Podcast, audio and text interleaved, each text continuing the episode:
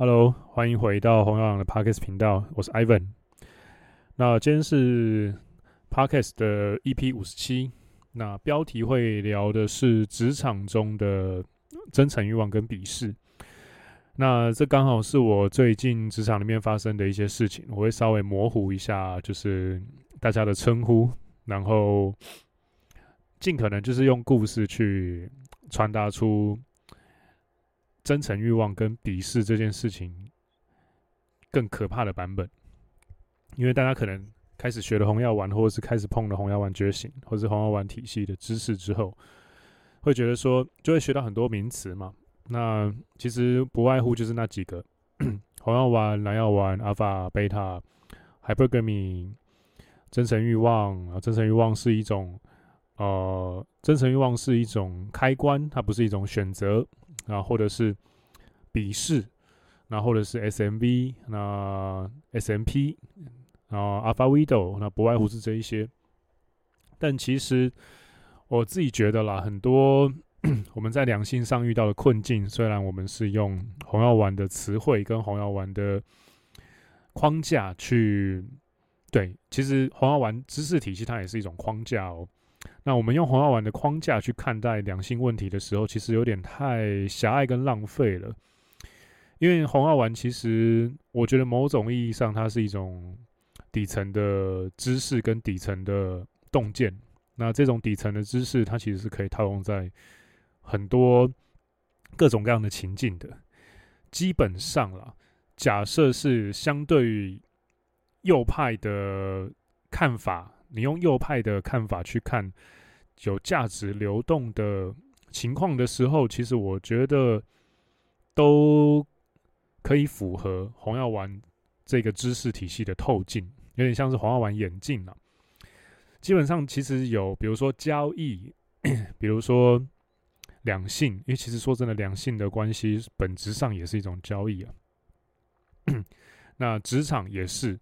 其实，尤其是职场跟两性，我觉得是跟生活最最相关，也最可以互换的。因为，因为像比如说，有些人会说，呃 呃，床伴跟正宫，那或者是暧昧对象这些东西，就好比是你在公司里面你是兼职，你是约聘，你是正职，那又或者是说，在跟管理相关的东西的时候，那有可能，比如说皇帝跟。皇帝跟大臣，或者是皇帝跟智库的关系，就好比老板跟秘书，就好比你跟你的正宫。那各种各样的类比，其实都是可以互相的去调换的。那其实说真的，我觉得扯到管理，扯到了价值的交流，扯到了赛局，一旦是可以把这个东西看作是赛局的，那其实很大几率，它就几乎可以去。套用红药丸的透镜跟看法，为什么这么说呢？因为红药丸基本上是一个，他会花他前期会花很多的成本在观察上，然后基本上他也是比较强调就是呃无限赛局的可能性的。那在红药丸的体系，你看久了之后，你会发现说，它其实就是定调在无限赛局跟呃这种比较偏右派的价值体系。而且他前期他会花很多的力气去观察，然后用一个非常保守的角度去看待眼前的这个人、这段关系或是这一个团体。那其实说真的，我在接触了黄药丸的知识之后，当然两性的关系上也是获得了一些，我觉得我从黄药丸里面受惠很多了，把很多因为有些时候不是。你你会在感情路上吃瘪，并不是因为你不够好，有些时候是真的是你没有那套方法，那一套思考的方法。那刚好红药丸，我觉得是我自己个人的最后一块拼图。那在两性的方面，我觉得娴熟了使用之后，那有些时候我类比到职场，我会觉得非常的好用啊。那我现在就要来分享一下这个所谓的好用是什么的。然后一样，假如你是黑粉，然后你又要去写什么评论说，哦，Ivan 废话很多，Ivan 开场每次都是有很多的烂透的比喻之类的，我就要学一下那个很红的 YouTuber，最近跑到台湾来的那个席兰。Go fuck yourself！你只要觉得那么多废话，你可以不要听，好不好？不缺你一个粉丝。那假如你想退订，赶快退订。假如你觉得红号狼妈都在，都在讲一些很假赛的东西，那让你听了，你去执行的话，你不会得到提升，你反而会觉得完了，barbecue 了。那你也可以推定，好不好？那因为其实说真的，我觉得最近的粉丝变得有点越来越多。我会比较想要用强筛选的框架去把一些奇奇怪怪的人滤掉了。那我这个人讲话就是这样。那我也不想要做太多的剪接。那因为我觉得，与其把剪接的力气花在那边，不如我省下来，提供一个可能 maybe 相对粗糙，但是很有价值的硬东西给大家。那也有可能会编辑或者是精致化了。但是那个 maybe 哪天我真的很红了，或者是我的频道大红大紫，我想要做线上课程的时候，我会再做精致化的编辑，这样子。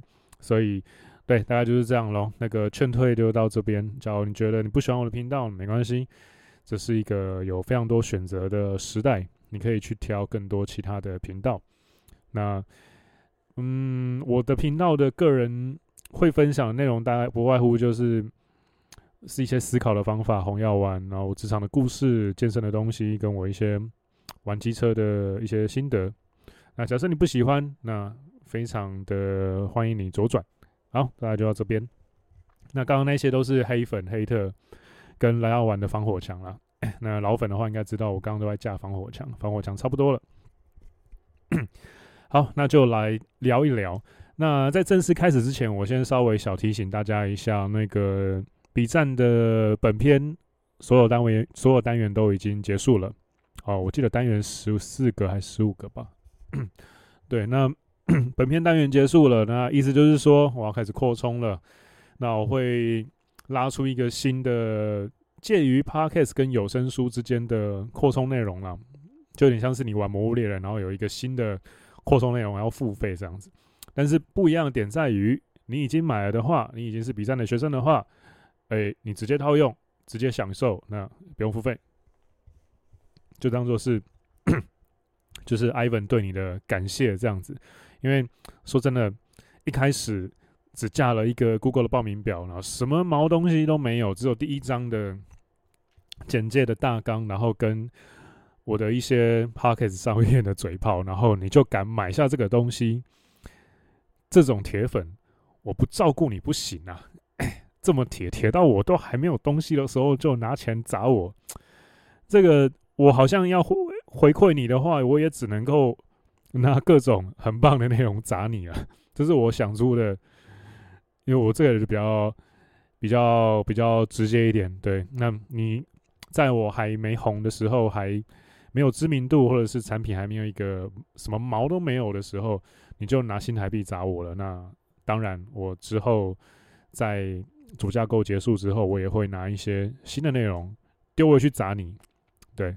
让你连听的时间都不够用，OK？那这是我对一些老粉丝跟铁粉的，简称老铁粉啊，老铁，就是对一些老铁的回馈这样子。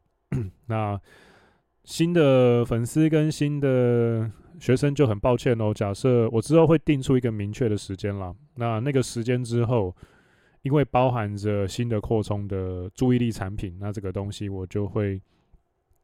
开始涨价了，那可能我不确定会怎么改版，可能 B 站后面变出一个，比如说二点零也好啊，，B 站改也好啊，，B 站 Mark Two 也好之类的，反正啊，blah blah blah，就是大概这种命名方向这样。那我会用一个 野兽跟驯兽师，或是你可以想象成初号机跟定真寺的角度，那告诉大家一些我四处网罗跟收集到跟自己实验过的一些还蛮好用的注意力的提升技巧。那注意力的提升技巧，技呃注注意力的提升技巧搭配的笔 战的 Evernote 系统使用之后，哦，我相信这个功能绝对是功效绝对是可以往上倍增的。好，那广告大概打到这边，那 最最最后面我会发布一个跟 AW 还有 J 这两位共自媒体好朋友的共同计划。那这个共同计划会是什么呢？那 稍后我会再公布给大家知道。OK，好，我先喝口水。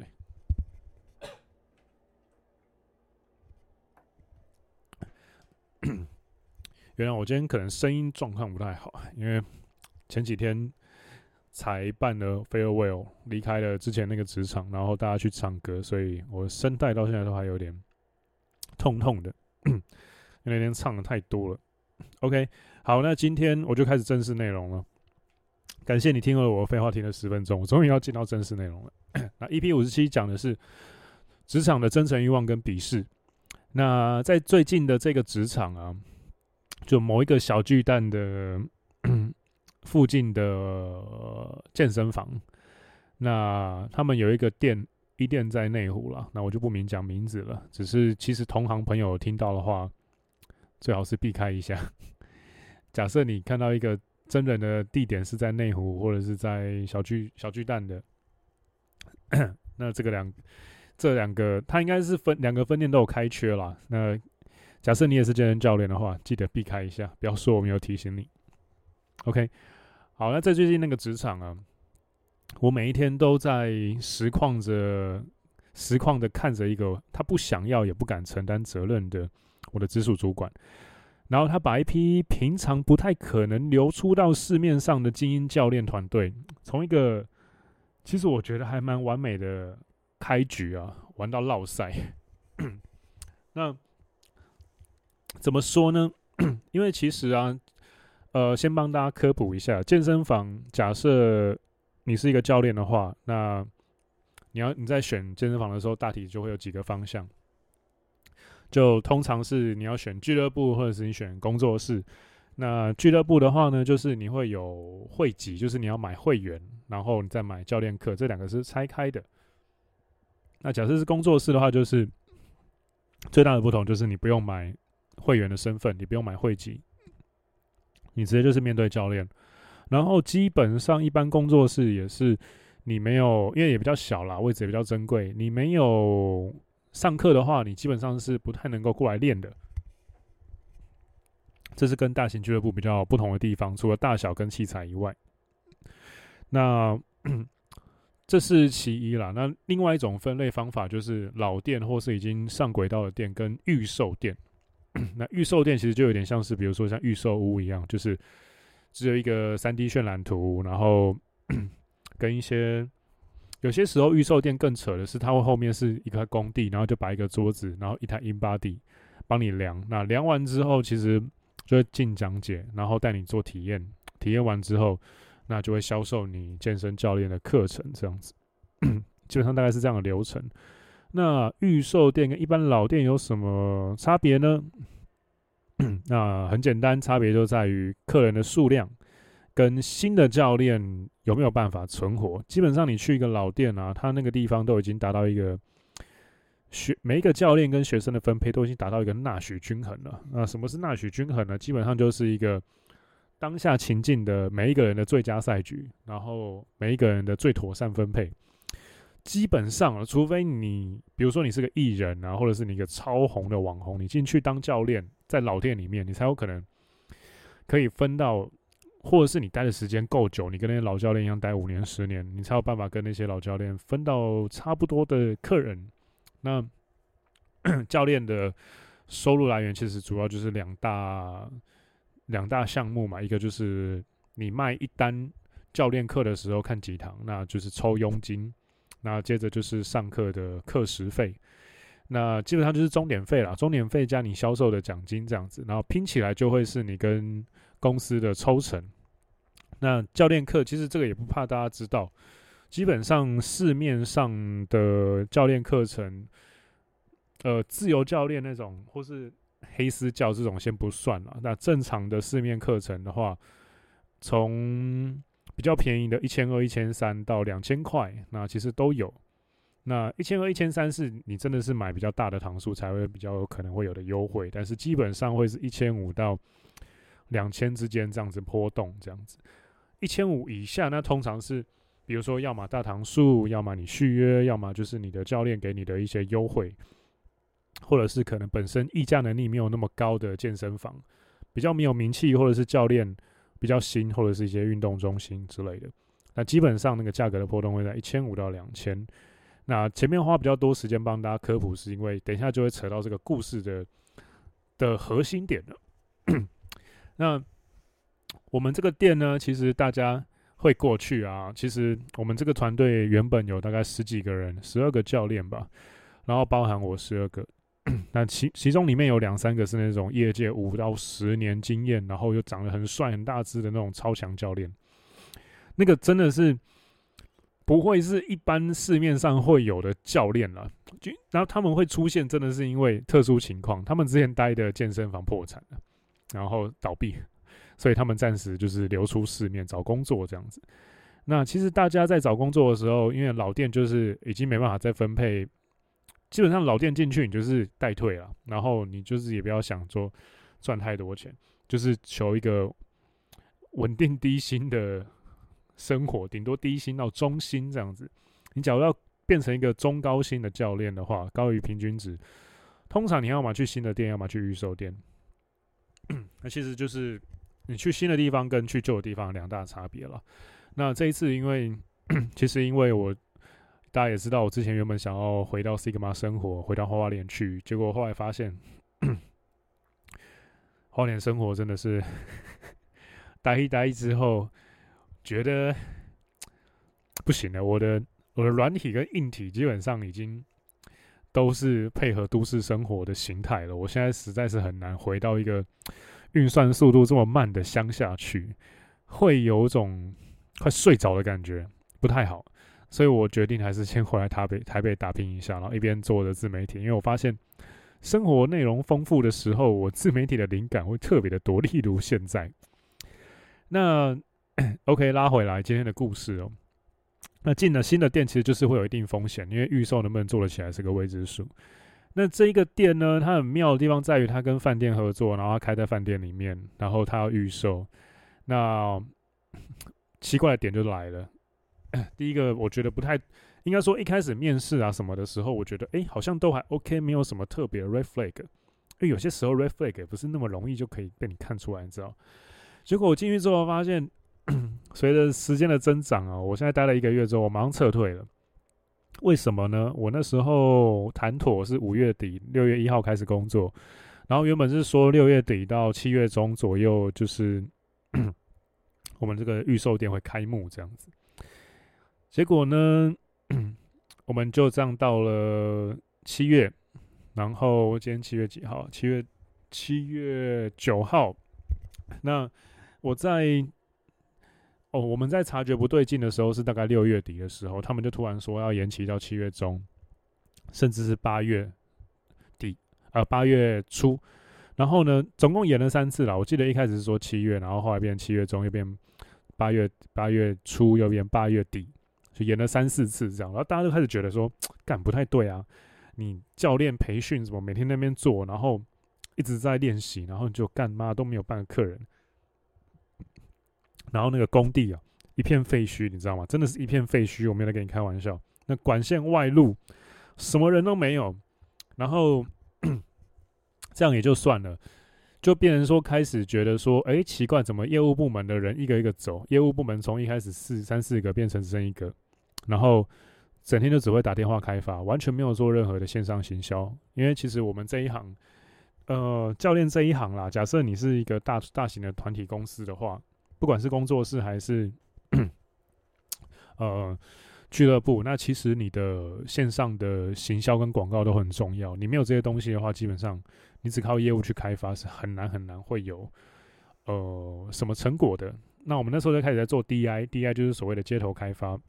那街头开发一开始他就拉教练也去跟业务一起做，但后来不太对，因为我发现说，干我们教练部门 因为人比较多嘛，然后就被当做业务用，然后我们每天 DI 的人数，现场开发的人数比业务部门还要多太多太多，然后到最后我一个人 DI 的人数几乎等于一个业务部门 DI 出来的人数，但是。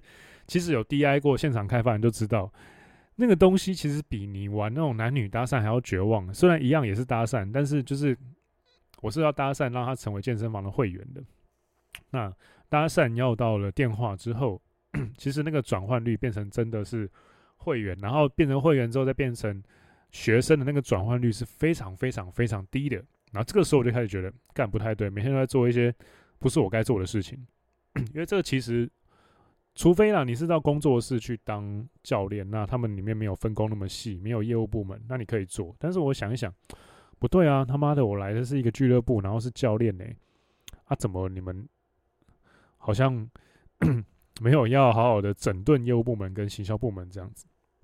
然后接下来我们就去找我们的 呃部门老大聊天，先加部门老大好了。那。透过部门老大去反映，然后反映了之后，大概一个礼拜完全没有任何效果，反而我们还变得更累，被要求更多的 DI，这时候觉得不太对。然后接下来，因为他没有去这个部门老大，他一直都没有说实际的我们大家的薪水的算法跟抽成的比例，就到后来呢，我们大家就去问，那个比例就确实是，哎干，跟一开始讲好的，跟想象的不一样哦，有一些问题哦。然后在这一些制度面的纷乱的局域开始产生的时候啊，他也没有第一时间灭火，他反而是把就是那些计算制度，他打算就压着不要让我们知道，你知道吗？然后等到我们全员都觉得不对之后，大概有八个还七个教练吧，我们就去写了联署书，找他就是签名，大家都全部签名，然后找他私下聊的时候，因为其实。那家公司很小啊，就是三个，算是三个老板吧，三个大股东算老板这样子，一个老板娘，一个，然后另外两个是就是 不同分店的业务的头这样子。那我不确定他们是怎么样子分配的，那基本上就是直接叫老板跟老板娘这样。那我们之所以私下先找这个老大去调解，就是因为想说。因为假设我是主管的话了，我以前当主管的时候遇到员工有这样子的反应，干，我第一个觉得说，妈的，状况不对了，这个 完蛋了，要 BBQ 了，你知道吗？这个不赶快处理不行了，要爆炸要爆炸了。那我会第一件做的事是安抚下面的人。那安抚完之后呢，我就会去找上面的人私下聊一下。那找他聊之前，我会先准备好一些呃调解的方案，比如说薪水趴数算起来。谈不拢嘛？那我先想一些什么地方可以稍微调高一点点，至少不要跟现在一样那么烂，有点进度这样子。那再去找老板讲啊，老板讲完，我再被骂或什么的没关系，我自己扛。扛完之后，我再翻译给下面的人听，不管是我的新的方案有没有成功或失败，这样子。这是我觉得一个中间值，一个中间管理层的主管该做的事情啦，就是扛起责任去。调解去 找到一个彼此都可以妥协的点，就是有点像是 coordinator 的角色了，调解者这样子。他老大完全没有做这件事情，然后 他就在我们这一群教练的眼前，我们就私底下把他找出来了。然后你知道他做什么事情吗？他直接去把女老板从楼下拉到楼上来。等于说，大家原本是要私下给他面子，就是给他面子，我们私下聊、私下瞧就好了。然后我们就想说，哎，来，我们那个申诉电梯按到二楼，结果干他妈的，他直接让电梯变成到一百零一楼，你知道吗？直接让电梯就是从二楼冲到一零一。然后因为是女老板嘛，那这个女老板其实说真的，我觉得这也是为什么我觉得我看到老板是女生的时候，因为我有太多。跟女主管、跟女老板，呃，共事相处，然后觉得，呃，经验很糟的的回忆啦。因为通常主管或是老板是女生的话，都有一个，我觉得都有一个不太好的共通点，就是他们很情绪化，你都要整天在那边猜他的脾气，我就很烦。他们很情绪化，然后。他们跟你约好说好的事情，也不一定真的会兑现。那基本上就是把女生的女生的特质，就是女性特质那一套，就是拿出来用。我不是要否定所有的女主管跟女老板，但是说真的，从我自己这样子出社会，我从二零一五年出社会到现在，我遇到的社会经验里面，真的女上司跟女老板会让人觉得。呃，没办法好好的纯粹做事，要去先安抚情绪才能做事，所以你其实会呃，耗费更多的心力啦。但是有好的地方，就是他们很擅长行销或者是公关这种需要同时注意很多事情、这种分散注意力的事的工作。那这方面我是真的很佩服。好，有点离题，然后那结果女老板来了之后呢，她就觉得就是很不可思议啊，怎么会有人这样子发动联署啊什么的？因为他的那个，因为其实一般大部分 员工跟健身房的教练跟健身房的分润大概是，呃，我自己知道的啦，比较有良心、比较 OK 的，像我的新东家，我下礼拜二开始要去那边工作，那。我我先不要公布好了，因为有可能我的学生已经满了，现在可能比较没办法再新再去招收了。那 是一个在台电大楼附近的新东家，那他的抽成最高的话是六四分，教练六，公司四。那这一边这一个在小巨蛋跟在内湖的健身房啊，这家健身房它很差劲的点在于，你基本上是。基本上是二八拆，就是你是二公司八，然后你做到一百六十堂课的时候，你可能会变成三七分，就是你三公司七，有没有觉得很不可思议？然后他就在那边一直说什么公司已经对你很好了啦，什么这是预售啊，我们之后会再调 KPI 啊之类的这种话术。一开始啊，那就是因为这样，我们才会发动联署的。然后女老板一看到我们这在联署，然后。就很歇斯底里，然后就跟我们对干，开始对吵，吵了大概快三个小时。我中间还一直出来还价，才结束这样子。那这整个过程呢，我们的那个直属主管，他就只是一个坐在后面，坐在女老板的后面躲起来。然后随着女老板讲的内容，一直有时候，比如说附和啊、点头啊、比手势啊之类的，然后他没有完全没有任何一句发言。他都只是缩在一个女老板的背后，而且女老板的年纪还比他小。那 这个我们的部门老大，他是算是部门的主管这样子。那他那个时候去找女老板的理由，他就说：“哦，这个我没办法决定，而且我其实只是算是教育训练体系的主管，我不是教练部的经理，我是总监这样子。”但我，我说真的，我完全听不懂他在讲什么，就是哦，我是总监，不要问我这样。我是教育体系的，不要问我。但是不对啊，你是面试所有教练进来的那个人呢、你是我们的直属的主管呢、你还说要么叫你 Nick，要么叫你老大哎、啊，把把名字讲出来了。OK，反正就是叫 Nick 了。那假如有遇到一个从南京的全真出来的主管叫做 Nick 的那个，自己多小心了、啊，平头了。他都抓一个刺猬头，然后高高的，然后讲话的习惯手势是他会。用右手握拳敲左手的手掌，这样子。然后紧张的时候的一些微表情是会不讲话，然后眼睛看着地上，手一直搓来搓去，这样。一个五十六、五十七岁的老男人吧。那 他基本上对我现在就是在发动我的笔试了。我刚刚控制不住我的笔试。那他基本上就是让大家从抱持希望，然后变成失望，然后连署。私下要找他聊，结果他直接害我们变成要跟老板娘对干，然后我们就更加的失望，然后就一个接着一个的提离职，现在好像只剩三个还是个教练吧。那再重复一次，我自己也当过主管，我当主管的时候，基本上基层有意见，我会先折冲，先缓冲，担任缓冲的角色，安抚完之后想具体方案，去找我当时的日本籍的总经理提案，再把更新的制度或下面的人要的。东西翻译给部下们听，这样子。那这个是我真的是我心中的所谓的“耍头”诶，或者是老大，或者是主管的理想功能。但是今天这一位主管啊，这个 Nick 他很明显的失能了。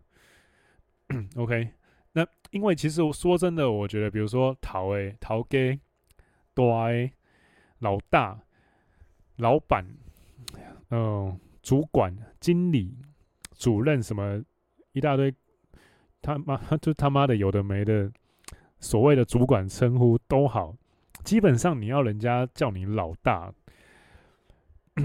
我觉得那代表说你不是只有你不是只有就是权力而已，其实担任管理，或是你在一个关系里面，你身为一个男人，你很重要的点不是只有，比如说你在那边说哦，我我是不是太阿法，或者是哦，我就对我女朋友很凶，或者是我就是我就是什么事情都很霸道，我这样子是不是就是一好男人？我觉得这其实不是的，就像这个主管一样，他今天他就是他还规定很多有的没的奇怪的东西。裤子一定要是黑色，一定要是长裤，然后不能穿滑板鞋，一定不能穿平底鞋，一定要是运动鞋。我在猜他可能没有练腿过，平底鞋硬举跟深蹲超好用的。你穿运动鞋会翻船，好不好？自己一定没有在练腿跟大重量。然后他还规定哦，我们衣服要扎进去。你在哪边会看到衣服要扎进去的教练？总之，他有很多很奇怪荒谬的东西。然后后面我要走的时候还规定什么？呃，吃饭不能够内用，一定要外带回来办公室啊之类的，就觉得三小 怎么会这么的呃奇怪这样子？他某种意义上其实一开始看起来蛮正常的啦，但后来发现他就是一个没有话语权的傀儡啊，然后被人家请的，然后很多时候他会用一些很奇怪的自我揭露的类型的策略去跟我们讲事情。那现在回想起来，那些其实都是一些 red flag，只是我有点鬼遮眼，那时候没有看到这样子。那 其实他是个好人吗？你从是不是好人这一点去看呢？其实是的，他是一个好人，但是他人很好，不代表说你可以好好的管理好一群人，更何况是一群精英佣兵等级的教练员工。你知道，人很好，其实某种意义上只是。这是重点了，就是 百万秘籍。某种意义上，人很好，只是一个你没有框架的有礼貌的说法而已啦。大家在说：“哎，你是个好人呢，你人真的很好，你真人真的好好哦。”其实就是在说你，哦，你真的好没有框架哦，你的框架的边界真的好容易侵犯哦。当你的员工真的给衰，当你女人真的嘛是给衰，不会被你保护啊。不会在你的伞下，然后被你屁硬啊，然后也不会被你的强大的手腕跟 强大的能力跟权力给保护到啊。那这其实就是一种商务版本的，我们这些员工对他的真诚欲望，因为各种的制度面跟他跟我们互动时的管理失当，然后开始变得失望，所以这我们这些员工的海伯革命重启了。然后结果发现，哎，他其实根本没有什么料。两性市场就是 SMV，那在职场就是他身为主管的价值其实并不存在，跟他的他的权利跟他负的责任其实并不成正比，在那个天平上放上去，并没有一个所谓的平衡的感觉啦。所以说，哎，我们这群员工因为的真诚欲望，因为失望。所以海派革命重启了，导致对这一个叫 Nick 的 老人启动了鄙视，然后接下来离职。那这整个就是一个商务版本的这一连串循环的最佳教案了。那其实说真的，里面还有很多的互动的辛辣的点跟那种血淋淋的细节，我是觉得先不要讲太多了，因为已经不小心讲到名字了。那。我讲名字并不是为了要批斗他或者怎么样，那当然也说不定会因为有人听到然后去跟他讲，但其实我最大最大的目的是希望说，呃，假设你 是一个也是一个教练，正在找工作的话，你遇到了这个主管，绝对要避开他，真的太雷了。我一个月之之内，因为其实我在六月一号进去就觉得稍微有点不对，我就跟我的一些朋友去。一些教练的同事去讲，然后他们也就是也知道我称号叫象山司马懿，然后就叫我象山司马懿。然后也很多开始就是我预测了大概六七件事情，公司呃制度面的、实务面的、细节面的、主管的人格特质面的六七件事情，然后全部都一个一个一个一个中了。然后到最后大家走之前的时候，干，像司马懿，你不要再乱讲话了，你讲的东西他怕都会中。嗯，说真的，我也不想要那么准，只是因为红药丸的知识跟一些赛局的尝试，让我不小心真的就是猜到了真正的大结局，这样子。OK，好，那其实还有很多跟辛辣跟血淋淋的细节啦，这个就公开的 Podcast 的话不太方便讲，先聊到这边。剩下的话呢，我留到将来的，没错，预计七月的第三到第四周之间。那我跟 AW 还有 J 有一个秘密的新计划会启动。那这个计划呢，会先在 觉醒了，然后呢，这个群组里面公布。那觉醒了，然后呢，这个群组要怎么加入呢？很简单，你只要到我的 IG 红药狼，红药丸的红药。狼群的狼，然后跟我说：“哎，Ivan，我想要加入觉醒的，然后呢群组，那我会问你几个简单的问题，先筛选一下，就是你适不适合加入这边。那适合的话，你就会加入，然后先做个简单的自介。我们已经开始启动了一些小游戏，叫做高尔特峡谷的拼图。目前会有预计会有可能不止一波的高尔特峡谷拼图游戏。”每一个都是一种红药丸的关键字的试炼，那透过互动，那也让大家暖暖身，让大家知道，让他进入一个更适合加入我们月底要推出的秘密计划的状态，这样子。当然，你假如够聪明，也跟我够熟，或是够铁的话，你可能猜到我们三个人要做什么了。那其实这个模式其实也不难猜啦。你假如真的猜到的话，会有秘密小惊喜，也说不定。我说说不定呢，不一定是真的有。OK，那假如想要加入红呃狼 觉醒了，然后呢群主呢，在赵刚的步骤，IG 私讯我，然后说你要加入就可以了。那其他东西会在这个今天的故事的更辛辣的进一步的细节，会在没有意外的话，会在这个秘密计划里面去跟大家详谈了。OK，好，那这就是今天分享的一个案例跟内容。我希望透过我今天这个血淋淋的职场故事，那大家不用担心我，因为其实我也找到一个新的职场了，然后是一个温馨小巧的工作室类型的健身房。下礼拜二开始，我就会在那边工作，那也算是先安身立命一下。而且其实 我当初也觉得这边很棒，是因为我会想加入，是因为就是一方面当然是因为有危机意识啦，我在。六月中，六月二十号左右，我就已经先开始重新启动面试了，就对转盘子啊。那 转盘逻辑启动之后，就开始转转转，然后面试面试面试，会选这一家，也是因为他跟某一个我很信任，而且做事非常脚踏实地，然后才思敏捷的我的大学的学长，整个人的感觉跟气场非常像。老板跟我那个学长的气场超像。